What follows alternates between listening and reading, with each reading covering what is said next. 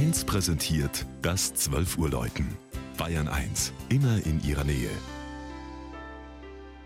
Es ist 12 Uhr. Das Mittagsläuten kommt heute aus Rothenburg ob der Tauber. Georg Impler hat den im Dreißigjährigen Krieg gegossenen Barockglocken einen Besuch abgestattet.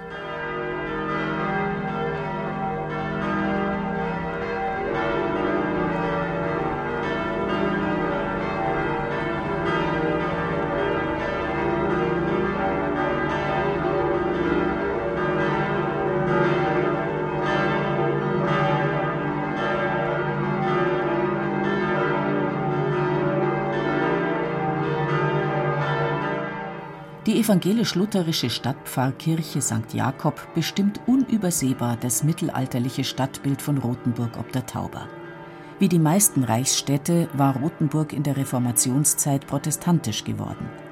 Gegen diese protestantische Stadt rückte im Herbst 1631 das katholische Ligaheer unter Graf Tilly vor, der zuvor Magdeburg erobert und gemeinsam mit General Pappenheim das grausamste Massaker des Dreißigjährigen Krieges verübt hatte.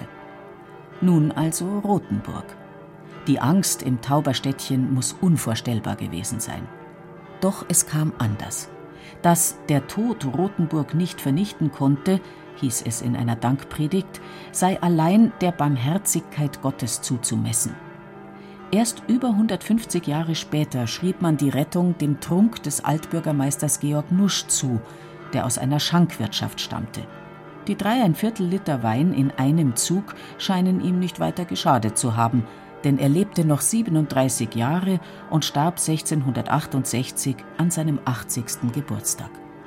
Das alljährlich zu Pfingsten aufgeführte Meistertrunk-Festspiel machte ihn unsterblich. Der gotische Bau von St. Jakob ist das Wahrzeichen Rothenburgs und gehört zu den bedeutendsten fränkischen Bürgerkirchen. Baubeginn war 1311, 1484 wurde die Kirche geweiht. Zwischen 2005 und 2011 hat man das Gotteshaus mit einem Kostenaufwand von rund 9 Millionen Euro saniert. Sein Kunstschatz an Fenstern, Gemälden und Schnitzaltären ist legendär allen voran die drei Ostchorfenster mit ihrer vollständig erhaltenen mittelalterlichen Farbverglasung.